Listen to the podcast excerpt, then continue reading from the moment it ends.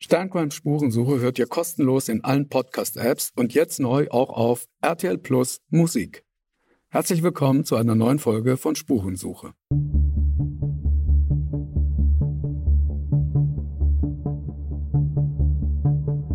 Wie überführt man einen Mörder? Warum werden Menschen zu Tätern? Und welche Abgründe können in jedem von uns stecken?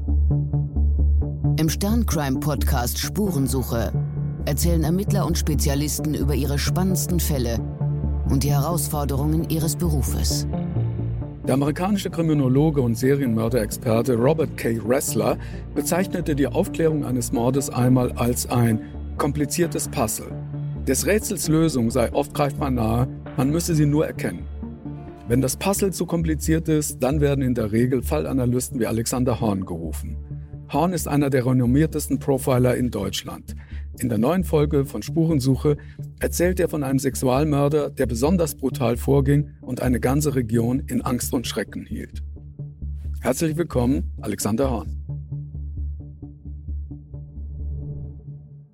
Herr Horn, ähm, es gibt viele Fragen zu Ihrem Werdegang und es gibt auch viele Fragen zu der, ja, wie werde ich denn äh, operativer Fallanalyst oder Fallanalystin?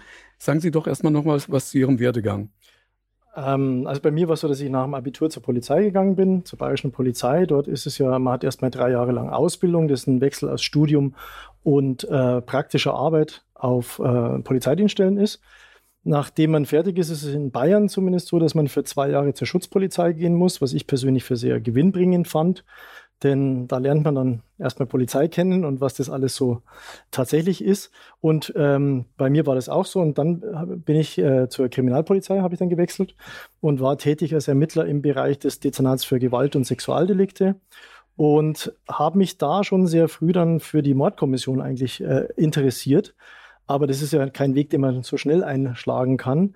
Ähm, habe aber dann meinen Kontakt zum damaligen Leiter des Morddezernates aufgenommen und habe mein Interesse bekundet.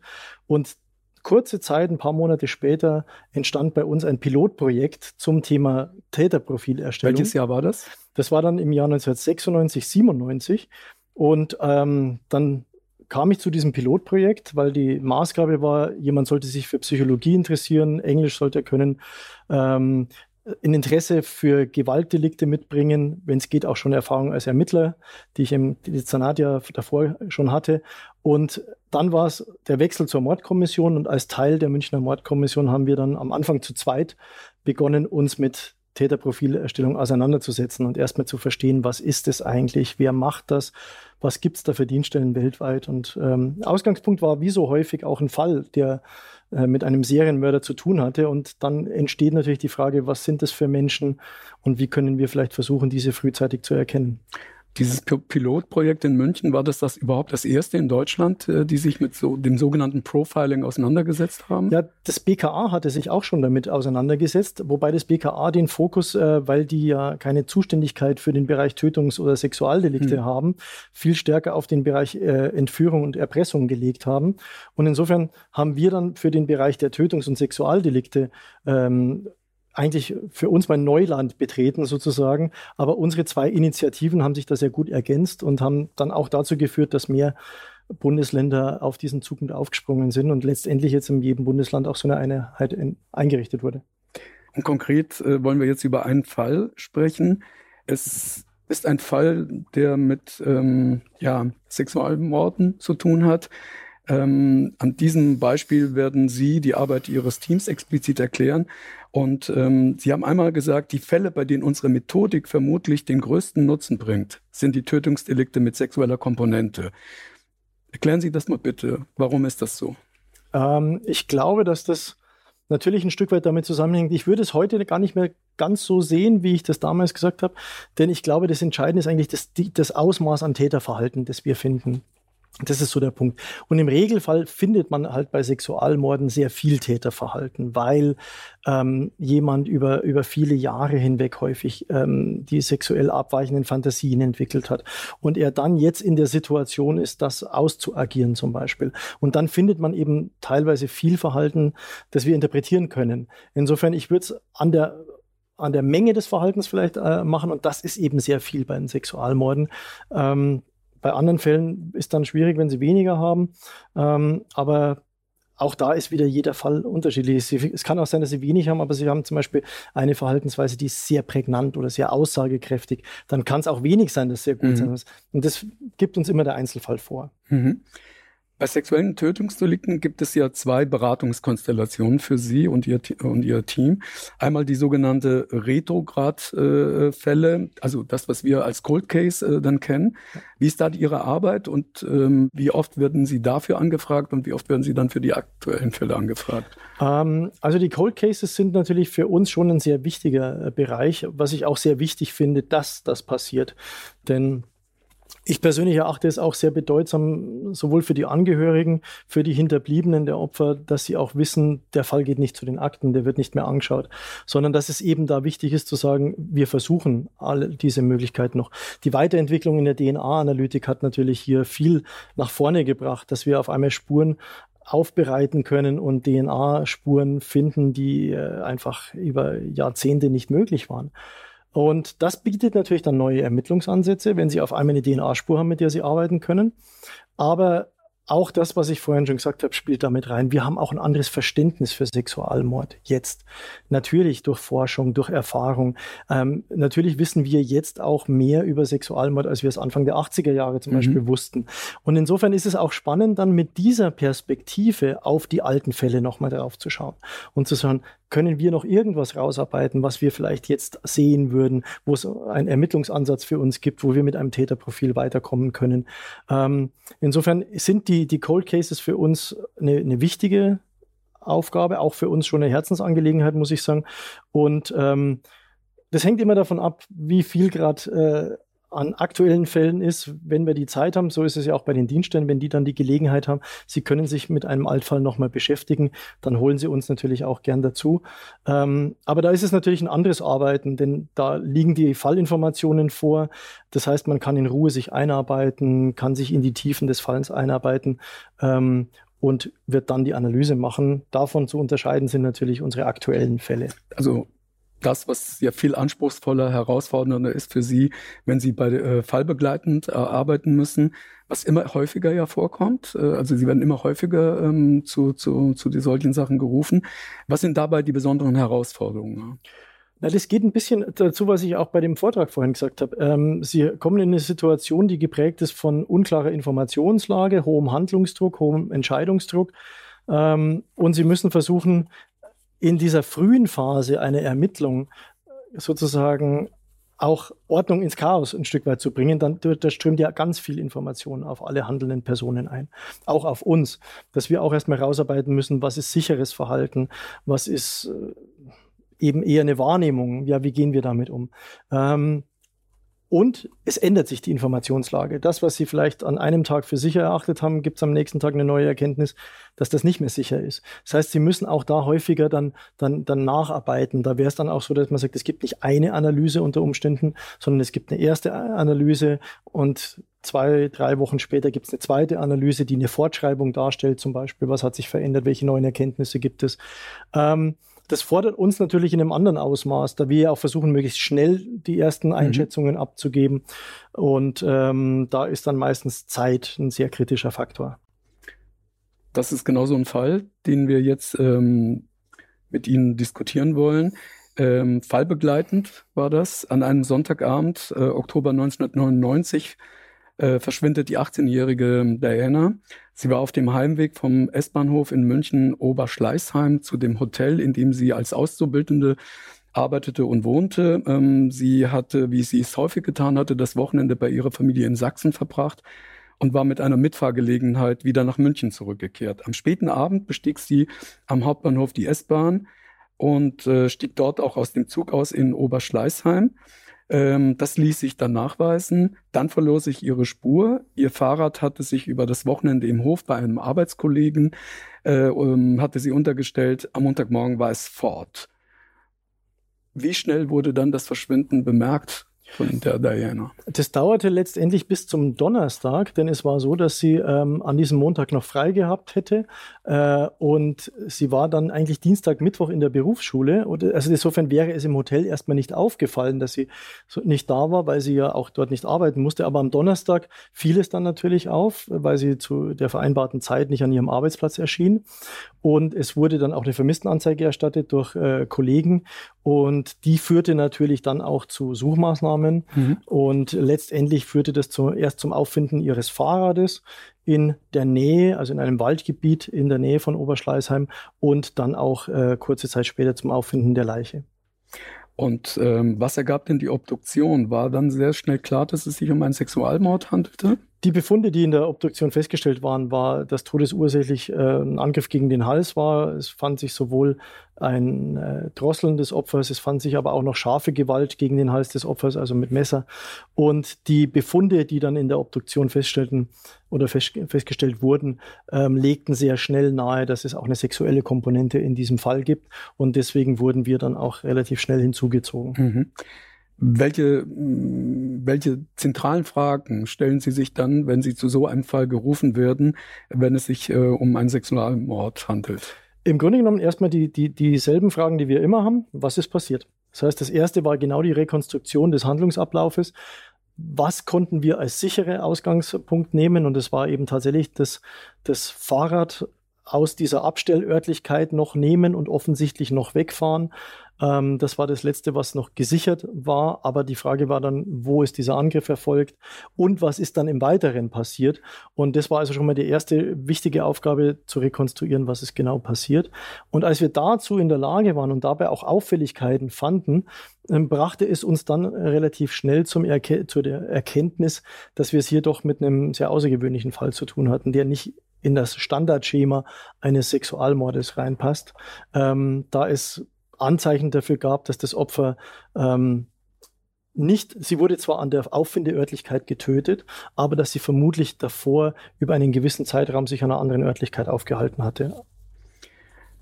Sie haben es von erwähnt, Sie wurden damals äh, zu der Münchner Mordkommission der Soko, Diana, die gerade gegründet war, äh, hinzugerufen. Wir haben ja vorhin schon mal die Frage erörtert, Sie waren da relativ jung, ähm, Ihre Einheit war relativ jung. Wie sind denn, denn die alten Hasen Ihnen begegnet, gerade bei so einem Fall? Äh? Ja, das war natürlich für uns eine, eine, auch eine, so eine erste Bewährungsprobe ein Stück weit, eine große Sonderkommission im eigenen Haus, im eigenen Dezernat. Also, und wir saßen ja damals, wir hatten unser Büro mitten in der Mordkommission, also wir saßen mittendrin. Und ähm, natürlich war dann das auch schon so eine Gelegenheit zu sagen, jetzt könnt ihr mal schauen, was ihr da leisten könnt. Und ähm, deswegen war das natürlich für uns schon auch eine, eine Anspannung, die da war. Noch dazu, nachdem wir ja auch lernen mussten, dass das Verletzungsbild, was wir gefunden haben, sehr, sehr gravierend war und äh, auch die Gefahr natürlich bei einem solchen Delikt ist, dass man sagt, da besteht auch eine Wiederholungsgefahr. Und das brachte natürlich dann eine noch größere Dynamik rein. Ja, Sie wurden ja dann relativ schnell bestätigt, weil im Laufe der Ermittlungen ergab es sich, dass Sie dann feststellten, dass vier Wochen davor, ja. vor diesem, äh, vor dieser Tat, so etwas Ähnliches schon mal passiert war. Das war dann sehr, sehr beunruhigend und das war fast identisch der, der Ablauf. Es war so, dass ähm, es wurde ja dann beim, bei, der, bei dem Opfer, bei der Diana, DNA gefunden. Und wir waren natürlich ganz schnell auf der Suche, gibt es andere Fälle, gibt es Vorläufer? Denn das, was wir über die Jahre auch gelernt hatten, ist, dass so ein, so ein sexuelles Tötungsdelikt nicht aus dem Nichts kommt, sondern dass es eben häufig auch Vorläuferdelikte gibt, die man sich genau anschauen muss. Und einer dieser Fälle, den wir da sehr früh auf dem Schirm hatten, war ein Vorfall, der sich auch in einem Wald, äh, auch in der geografischen großen Nähe dazu passierte, ähm, zugetragen hatte. Und zwar war es auch eine Frau, die war mit dem Fahrrad unterwegs und ähm, wurde dann von einem unbekannten Täter äh, zu Fall gebracht. Der fuhr mit dem Fahrrad, fuhr sie an, kam, man kam zu Boden.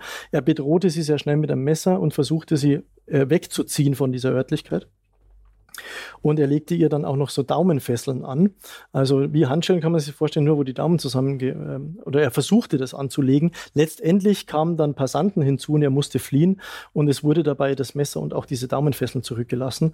Aber das war natürlich etwas, was uns mit, oder was wir mit großer Sorge sahen, da es für uns sehr gut vorstellbar war, dass das eben ein Vorläuferdelikt hätte sein können.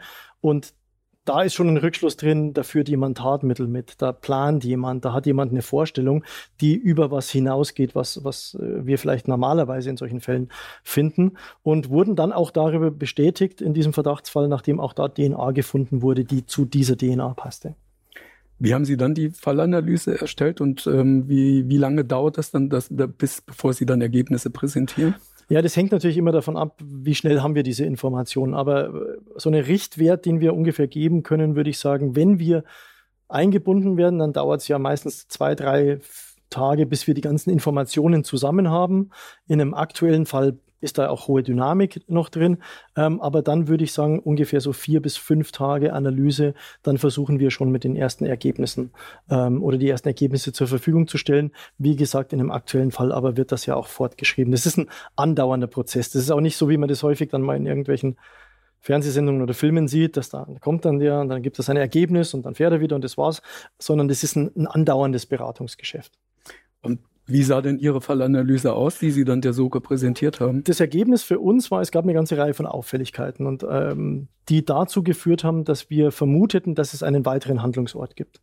Und dieser weitere Handlungsort, an dem die große Masse der Handlungen gesetzt wurden, ähm, es war zum Beispiel eine Auffälligkeit, dass äh, als die Auffindung von Diana war, ähm, trug sie teilweise eine andere Oberbekleidung als die, mit der sie im äh, Fahrzeug war, mit dem sie in der S-Bahn war. Das heißt, das stimmte nicht zusammen und die Wahrscheinlichkeit, dass sie sich jetzt nochmal umgezogen hatte, war sehr gering. Mhm. Also insofern ähm, war hier klar, hier ist irgendetwas anderes noch geschehen. Das nächste war, dass äh, wir zum Ergebnis kamen, dass Reinigungshandlungen am Opfer vorgenommen wurden. Und ähm, diese Reinigungshandlungen waren zwangsläufig notwendig, dass es dort Wasser gibt. Äh, etwas, was an der Handlungsörtlichkeit Leichenablageort und Tötungsort definitiv nicht der Fall war. Also war auch da die Vermutung, dass es eine gewisse Zeit gedauert hätte. Die rechtsmedizinischen Befunde zeigten uns zwei Sachen. Das eine, ähm, dass äh, das, die letzte Nahrungsaufnahme des Opfers eine gewisse Zeit zurücklag. Also es war ein Zeitraum, über den wir hier sprechen. Und das andere war, dass ein gewisser Alkoholgehalt im Blut festgestellt wurde. Und wir hatten da sehr intensive Ermittlungen dazu ähm, seitens des Umfeldes. Und äh, da war es so, dass die Diana maximal mal, wenn man abends beim Pizza essen war, vielleicht mal ein Glas Wein getrunken hat. Das passte alles überhaupt nicht zusammen. Ich, fast ähm, 0,9 Promille im Endeffekt. Also das, was, was sich so auch nicht erklären ließ. Mhm. Und das war auch da schon die Hypothese zu sagen, es gibt offensichtlich noch einen anderen Ort, an dem vieles passiert ist und das auch über einen gewissen Zeitraum hinweg. Und ein Teil des Verletzungsbildes, in das ich jetzt natürlich nicht im Detail eingehen würde, aber deutete für uns auch darauf hin, dass es eventuell sexuell sadistische Handlungen gegeben hatte. Und das in der Kombination sind natürlich Ergebnisse, die uns dann sehr ähm, ja, in Alarmzustand versetzten, denn sie haben ein Vorläuferdelikt, sie finden dann sadistische Handlungsweisen bei einem Delikt, sie sehen das Bedürfnis, ein Opfer über einen gewissen Zeitraum zu halten, für sich zu haben. Das alles sind natürlich ähm, Elemente, die es. Äh, er kann jederzeit zuschlagen. Dass auch eine, eine Wiederholungsgefahr natürlich im Raum steht, selbstverständlich. Hm. Was sagten Ihnen die bisherigen Erkenntnisse denn äh, über den Täter? Naja, also wir hatten es mit jemandem zu tun, unserer Meinung nach, der jetzt nicht mehr ganz jung war, der, der, der, der plant, der bereitet vor, ich glaube, wir haben damals gesagt, im Täterprofil irgendwas so zwischen 25 und 40 Jahre. Ähm, wir glaubten, dass er einen Bezug in den Münchner Norden, also Oberschleißheim, mhm. dort haben dürfte, da er mit dem Fahrrad unterwegs war. Also insofern auch eine schnelle Fluchtmöglichkeit und eine Rückkehrmöglichkeit an einen geeigneten Ort. Ähm, denn es war auch nach dem ersten Fall mit dem Angriff auf die Radfahrer eine große Fahndung mit Hubschrauber und er, er wurde nicht mehr gefunden. Also glaubten wir, dass es da eine Örtlichkeit gab. Womit wir falsch lagen zum Beispiel war, wir glaubten, dass er vielleicht Zugriff auf eine Örtlichkeit hat, die eine gewisse Abgeschiedenheit für ihn bot, um das zu machen. Wir konnten uns das schlecht vorstellen, dass das beispielsweise in einer Wohnung passiert, denn das ist ja auch mit Widerstand des Opfers und, und Lärmentwicklung und ähnlichem vielleicht einhergehend. Ähm, da haben wir später festgestellt, dass wir uns da geirrt haben, denn kommen wir noch gleich dazu. Das war ein bisschen anderes. Aber insofern, wir haben es mit jemandem zu tun, den wir als problematisch gefährlich ansahen und eben auch die Frage gestellt haben, war das schon alles oder Wiederholungsgefahr oder gab es eventuell im Vorfeld auch noch weitere Fälle, die eine Rolle spielen? Der Fall machte ja damals große Schlagzeilen ähm, in, in, in ganz Bayern und dann auch in Deutschland. Ähm, gab es denn schon Hinweise aus der Bevölkerung, mit denen Sie was anfangen konnten? Es gab natürlich viele Hinweise, das ist ja auch äh, meistens bei solchen Fällen der Fall. Und da ist aber immer dann, muss man schauen, wie gut sind die Hinweise. Da sind wir wieder bei dem Thema der Wahrnehmungen. Ähm, aber es gab einen Hinweis, der war sehr erfolgsversprechend und sehr vielversprechend. Und was war das? Der Hinweis ging bei unserem damaligen Dezernatsleiter, dem Udo Nagel, ein. Ähm, und zwar ging es über einen Vermieter, der gesagt hat, in einer seiner Wohnungen in Oberschleißheim, ähm, da war der Mieter jetzt weg und es, war, es gab eine eingeschlagene Fensterscheibe und das war für ihn sehr seltsam. Das konnte er nicht zuordnen und ähm, das hat natürlich sofort dann für große Ermittlungshandlungen zu großen Ermittlungshandlungen geführt. Man hat sich die Wohnung angeschaut, die Wohnung geöffnet und fand dort drin dann auch ähm, sehr schnell Anzeichen, dass es sich um unseren Tatort handeln könnte. Und letztendlich dann auch über DNA-Analyse konnte bestätigt werden, dass die Person, die wir die DNA-Spuren an Diana hinterlassen hat, in dieser Wohnung war. Und somit hatten wir dann auch eine Person, die wir suchen konnten. Der war aber dann flüchtig. Wie wurde er dann gefasst? Letztendlich ist er geflohen und ist dann in Griechenland auf einer ähm, Baustelle von jemandem wiedererkannt worden. Es gab dann eine große Öffentlichkeitsfahndung und ähm, über die deutschen Zeitungen, die wurden auch auf der griechischen Baustelle gelesen. Ähm, da wurde er dann wiedererkannt und sogar gab es den Hinweis an die Polizei. Als Sie ähm, vorhin gesagt haben, Sie lagen mit einer Annahme nicht mhm. richtig. Das war ja dieses, äh, diesen stillen Ort, von dem Sie ausgegangen ja. sind, dass er dort ja. seine Handlung ähm, begangen hatte. Es war ja dann ein Mehrfamilienhaus. Ja. Und ähm, er wurde ja dann auch gefragt, ähm, ob das Opfer sich nicht gewehrt hätte. Was hat er dazu geantwortet da? Ähm, also das erste war tatsächlich dieses, das konnten wir uns schlichtweg nicht vorstellen, dass eine solche Tatbegehung wirklich in einem Mehrfamilienhaus, wo andere Wohnungen rundherum sind und zur Nachtzeit geschieht. Das war aber der Fall. Da haben wir sehr vieles daraus gelernt, dass wir sagen, erstmal ist grundsätzlich alles möglich. Ähm, und das andere war, ähm, dass wenn man sich das Verletzungsbild jetzt angeschaut hat, das, das man bei ihr fand, ähm, mussten wir auch lernen, dass es wohl eine gewisse Zeitraum gedauert hat und dass wir auch natürlich uns die Frage stellen mussten, wie viel Zeit ist hier vergangen vom Delikt, das angefangen hat, bis dann zum Schluss im Endeffekt, bis ähm, das Opfer rausgebracht hat. Und da lernten wir zum Beispiel, dass es ähm, knapp 17 oder 18 Stunden waren, in denen das Täter in, der, in den Händen des äh, Opfers, äh, der, der, des Opfer in den Händen des Täters war. Und was natürlich auch ein langer Zeitraum ist. Und dass man sich da natürlich auch wundert, zu sagen, kriegt man da nichts mit. Aber der Täter selber schildert es dann so, dass ab einem gewissen Zeitpunkt ähm, das Opfer auch nicht mehr so reagiert hatte, wahrscheinlich in so einer Art Ap Apathie auch irgendwo verfallen ist und er auf jeden Fall keine Schwierigkeiten mit der Opferkontrolle hatte. Das war für ihn. Ist das normal, dass man dann ab einem gewissen Zeitpunkt so? Ich glaube, das, ich glaube nicht, dass man wirklich da sagen, was ist dann normal, denn das ist so individuell unterschiedlich. Ähm, was, was dann hier erlebt wird. Aber das war für uns eben eine Erkenntnis zu sagen, äh, wir sollten uns da gar keine Grenzen setzen, was denn vielleicht denkbar ist oder nicht denkbar oder was wahrscheinlich ist, denn da wird man immer wieder etwas anderes belehrt. Mhm. Ähm, während ähm, die Verhandlung nach ihm lief, ähm, hat die Soko weiter ermittelt und äh, erfuhr, dass es noch etwas gab aus seiner Vergangenheit, das äh, sehr gut zu seinem äh, heutigen Taten passte. Was war das denn? Die normale Handlungsweise ist ja die, dass man dann, wenn man eine tatverdächtige Person hat, dann schaut man sich natürlich die Hintergründe an und dann schaut man natürlich auch, wo hat er sich denn bewegt. Und da fiel auf, dass im Jahr 1992, ja, das war zu dem Zeitpunkt dann quasi sieben Jahre zuvor, mhm. ähm, er eine Zeit lang in Rheinland-Pfalz äh, war. Und dort zu diesem Zeitpunkt gab es letztendlich auch ein ungeklärtes Tötungsdelikt noch an einer jungen Frau. Und das wurde natürlich dann auch von der Münchner Mordkommission genauer angesehen, ob es da eventuell einen Tatzusammenhang geben könnte. Und was war das Ergebnis? Das Ergebnis war, dass es äh, aus äh, unserer Sicht der, der Münchner Ermittler damals ähm, große Übereinstimmungen gab. Es war eine junge Frau, es war das Ausleben von Tötungsfantasien, das eine Rolle spielte dabei, äh, die absolute Ausübung von Macht, Dominanz und Kontrolle. Und letztendlich es aber ähm, keine Spurensituation gab, die im Endeffekt wir jetzt einfach mit der DNA vergleichen konnten. Das war ja auch der Grund, warum man ihm ähm, den Mord in München nachweisen ja. konnte aber den Fall in Rheinland-Pfalz äh, 1992 nicht. Ja. Wie wurde er aber trotzdem nochmal überführt? Die Kollegen der Münchner Mordkommission, die Ermittler, sind dann nach Griechenland und haben ihn dann einer Vernehmung unterzogen und haben dann wirklich sehr gut in der Vernehmung gearbeitet und konnten dann äh, äh ihn auch dazu bringen, dass er ein Geständnis dieses zweiten Tötungsdeliktes auch ähm, tatsächlich ablegte und auch relevantes Täterwissen gab, dass es völlig zweifelsfrei war, dass er auch Täter für diesen Fall war. Es gab ähm, den Ihnen sehr bekannten und äh, den Stern Crime äh, Leserinnen und Leser auch bekannten Gutachter Norbert Nedopil, der in diesem äh, äh, Prozess ähm, auftrat. Was, was sagte er denn über diesen Täter aus? In der psychiatrischen Begutachtung waren ein paar Sachen sehr auffällig. Äh, eines davon war eine, eine große Empath ein großes Empathiedefizit, also große ähm, Schwierigkeiten mit Empathie und äh, das Nachempfinden von Emotionen anderer.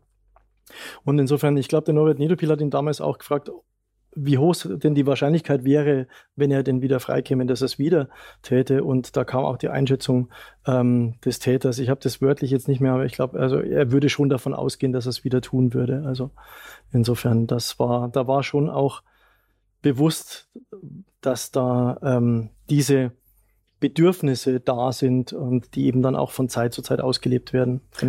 Zu welchem Urteil kam es dann? Lebenslänglich Schwere der Schuld und äh, anschließend Unterbringung der Sehungsverwachung. Ähm, für Sie persönlich war es ein großer Erfolg für Ihre neue Einheit. Ähm, Sie sagen bis heute, es ist einer der ungewöhnlichsten Fälle. Was macht es für Sie so in diesem Fall noch so ungewöhnlich? Ich glaube, dass er für uns natürlich ganz anders äh, hinterlegt war, weil es eben eine Bewährungsprobe war von einer neuen Disziplin und jetzt ist man auf den, auf den Prüfstand gestellt und, und muss es sich anschauen. Aber diese Kälte zum Beispiel, die wirklich in diesem Delikt erkennbar war, das, was der Norbert Nedopil mit diesem Empathiedefizit so beschrieben hat, das hat man auch in diesem Delikt gesehen, in den Verhaltensweisen, die man rekonstruieren konnte. Insofern haben wir da sehr viel davon gelernt, von diesem Fall. Und eben auch die Fehler, die man macht, zwangsläufig, wenn sie in einer Disziplin neu sind. Und sagen, es muss bestimmte Voraussetzungen haben, dieser Handlungsort. Ähm, das würden wir heute anders formulieren. Sie haben ja von, von dieser Handschrift gesprochen. Mhm. In die amerikanischen, ähm, ähm, ja, die Legenden wie ähm, John Douglas vom FBI, der ja auch eins ähm, der Vorbilder ist für die Netflix-Serie Mindhunter, ähm, die ich persönlich immer nur empfehlen kann. Ich weiß nicht, ob Sie sie sich überhaupt anschauen. äh, ich weiß, dass Sie ähm, nicht unbedingt immer Krimis und auch nicht Stern Crime lesen. Ich erinnere mich, dass ich Ihnen mal das Heft mitgebracht habe ja. und äh, normalerweise freuen sich alle, denen wir ja. sowas mitbringen. Aber Sie haben sich nicht drüber gefreut, Sie haben gesagt, Sie lesen sowas nicht. Ja, aber gucken Sie sich denn sowas wie Mindhunter dann an? Es tut ähm, mir natürlich auch leid, aber Sie, ich glaube, Sie verstehen, auch wenn Sie sich tagtäglich über so viele Stunden mit Crime beschäftigen, dann ist es nicht unbedingt das, was man dann am Abend lesen möchte. Ähm, Mindhunter habe ich mir insofern angeschaut. Ähm, mal eine Folge, weil es vom David Fincher ist und deswegen ist es natürlich qualitativ hochwertig. Aber ich kannte ja auch die Leute noch, insofern, die mit diesen. Äh, Sie waren damals ja auch bei John Douglas gewesen, glaube ich. Ich war, ich kannte den Bob Ressler noch ja. im Endeffekt und dann äh, jetzt aktuell wird ja gerade die Geschichte von Bill Hagmeyer und Ted Bundy ist ja jetzt gerade verfilmt ja. worden. Mit Bill Hagmeyer hatte ich auch noch zu tun, als ich beim FBI war. Ähm, insofern war das dann jetzt für mich nicht der Reiz zu sagen, ich bleibe da jetzt dran, auch wenn es filmisch sehr gut gemacht worden ist. Aber ähm, natürlich haben die das den Bereich von, von Handschrift sehr stark geprägt. Und ich würde sagen, ähm, ich habe das bei dem Maskenmann gesehen, da war das eine klassische Handschrift.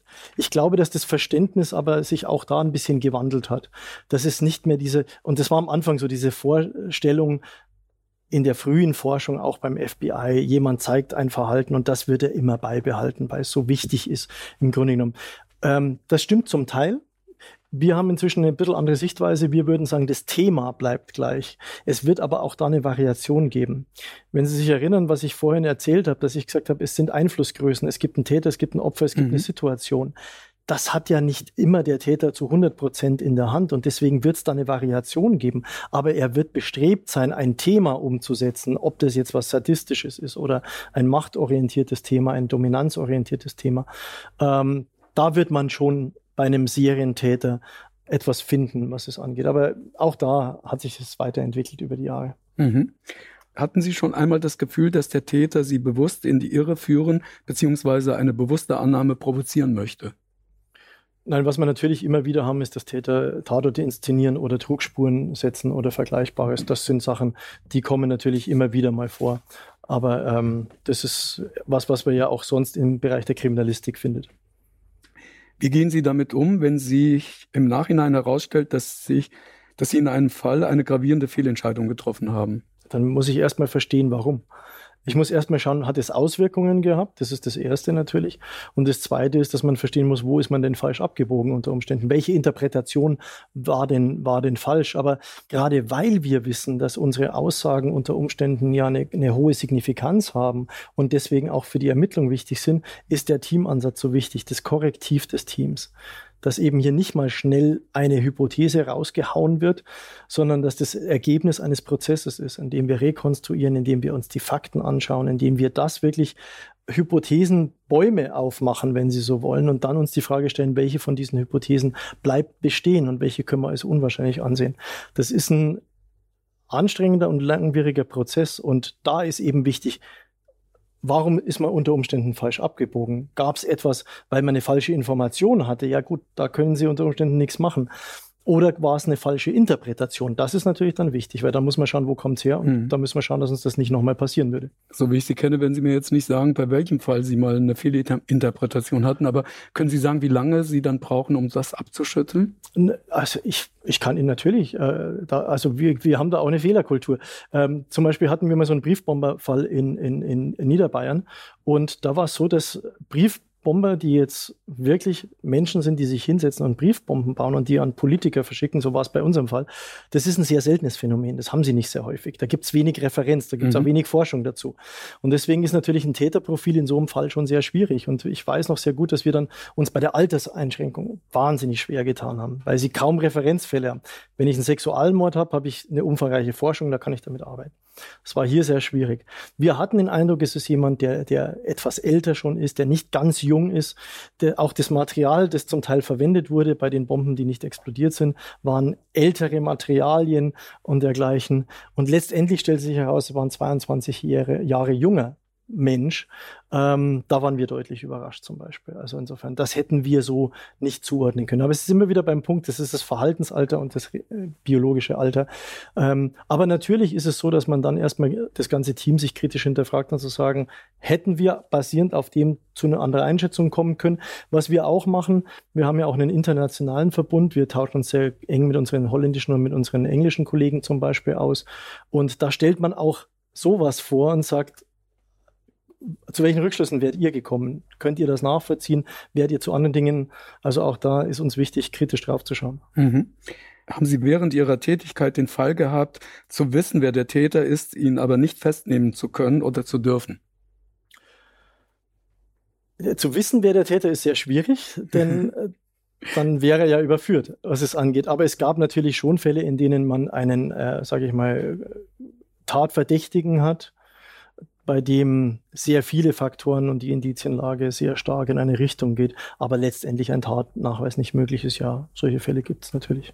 Wie gehen Sie damit um? Belastet Sie das oder sagen Sie einfach pragmatisch, konzentriere ich mich lieber auf die anderen Sachen? Nein, das, äh, man ist ja auch Mensch, also man, man, schiebt ja sowas nicht weg und wenn Sie sich intensiv mit so einem Fall beschäftigen, aber letztendlich muss man einfach sagen, äh, wenn es nicht reicht, dann ist das auch so und dann, dann kann man natürlich versuchen, ähm, alle Ermittlungsmaßnahmen zu treffen, die möglich sind, auch dann nach Jahren nochmal neue Untersuchungsmethoden zum Beispiel auszuprobieren und eben zu sagen, man lässt es nicht, nicht einfach sein im Endeffekt, aber ähm, es gibt auch solche Fälle, natürlich passt auch die nächste Frage dazu. Gibt es einen Cold Case, der Sie stark beschäftigt? Es gibt mehrere Cold Cases, die mich stark beschäftigen. Ich finde, jeder Fall, der über eine lange Zeit ungeklärt ist, dahinter steckt ein Schicksal, dahinter steckt eine, eine Familie, dahinter steckt ähm, auch die Frage, wurde der Fall verstanden oder nicht. Insofern würde ich das jetzt schwer finden zu sagen, man, man, man hebt immer einen raus und der ist besonders. Aber zu der Zeit, 1997, als wir angefangen haben, gab es im Zuständigkeitsbereich der Kripo in Traunstein ein Tötungslikt an einem holländischen Ehepaar, die mit dem Wohnmobil unterwegs waren. Und ähm, der ist bis heute ungeklärt und wir waren damals auch in der Unterstützung für uns einer der ersten großen Fälle außerhalb Münchens, jetzt im Endeffekt, ähm, bei dem wir unterstützt haben. Und der ist bis heute ungeklärt. Und das ist auch ein sehr, sehr seltsamer Fall, ein sehr ungewöhnlicher Fall mit sehr seltsamen Verhaltensweisen. Die Opfer wurden dann bis in den Nürnberger Bereich verbracht. Dort wurde das Wohnmobil angezündet. Also wirklich bis heute ein großes Rätsel und ähm, der beschäftigt mich immer noch. Wie schaffen Sie es, äh, solch grausame Taten nicht an sich ranzulassen, gerade bei Fällen in München, wo Sie eventuell an den Tatorten noch einmal vorbeikommen, vorbeiradeln? Ähm, Sie sind ja ein großer Radfahrer. Gibt es da bestimmte Methoden, um Distanz zu wahren? Also ich glaube, dass es niemandem von uns gelingt, die Fälle nicht an sich ranzulassen. Das wird nicht, das wird nicht geschehen, denn da, dafür sehen wir zu viel Leid und zu viel, was den, den, den Opfern angetan wird, als dass man das wegschieben könnte. Ähm, aber natürlich ist es so, dass ähm, diese Dinge sind präsent, die sind auch da und denen kann man sich natürlich auch nicht entziehen. Aber ich glaube schon, was eine Rolle spielt, ist, dass man eine professionelle Distanz dazu bekommt und dass man, auch da wird man aber über die Jahre besser, dass die Fälle mit einer gewissen Distanz betrachtet werden. Und, und, und wir schauen natürlich auch in unserem Team da ganz stark drauf, dass natürlich jetzt ähm, das Tötungslink an einem Kind nicht gerade der Kollege macht, der vielleicht ein Kind im selben Alter hat, sondern dass da jemand anders dann hinfährt oder solche Sachen. Ähm, da kann man natürlich schon auch ein bisschen versuchen. Es wird nicht immer gehen, aber natürlich schaut man da schon, dass man ein bisschen drauf schaut. Aber wichtig ist auch die Kommunikation innerhalb des Teams zu benennen, was einen denn vielleicht jetzt gerade belastet. Und da ist es sehr hilfreich, wenn Sie in so einem Team wie wir sehr eng zusammenarbeiten. Da kennt man sich gut, man arbeitet auch lange zusammen und dann merkt man vielleicht auch, was wird jetzt gerade schwierig und dann kann man da schneller was erkennen und vielleicht auch ein bisschen helfen. Und was machen Sie, um mir, mir, hilft, mir hilft Sport. Also für mich ist tatsächlich Ausdauersport. Also, also Radsport, wenn, wenn ich Sie anrufe und Sie sind auf dem Rad gerade Richtung Alpen dann, unterwegs. Dann drücke ich weg, was das angeht.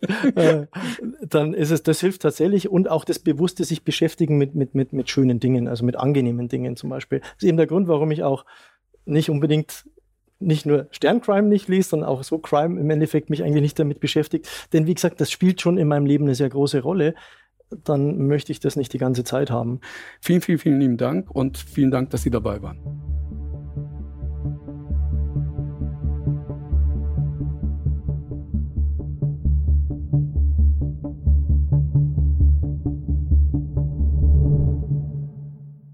Zum Schluss noch ein Hinweis von mir. Vielleicht habt ihr es aber auch schon mitbekommen. Wir haben bei Stern Crime einen neuen Podcast. 13 Folgen zu einem einzigen Fall, dem Mord an Frauke Liebs. Die Paderbornerin wurde 2006 entführt und ermordet. Ich kenne in Deutschland keinen anderen Fall, der so rätselhaft ist wie dieser. Mein Kollege Dominik Stawski recherchiert seit Jahren dazu und wir haben auch schon sehr viel darüber in Stein Crime berichtet. Und jetzt ist sein Podcast fertig.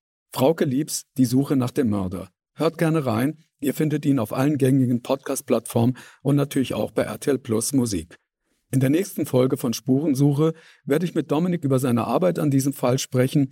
Das Projekt hat nämlich ein besonderes Ziel. Wir wollen mit dem Podcast bei dem Versuch helfen, vielleicht doch noch den Mörder von Frau Liebs zu finden. Dieser Podcast ist eine Produktion der Audio Alliance.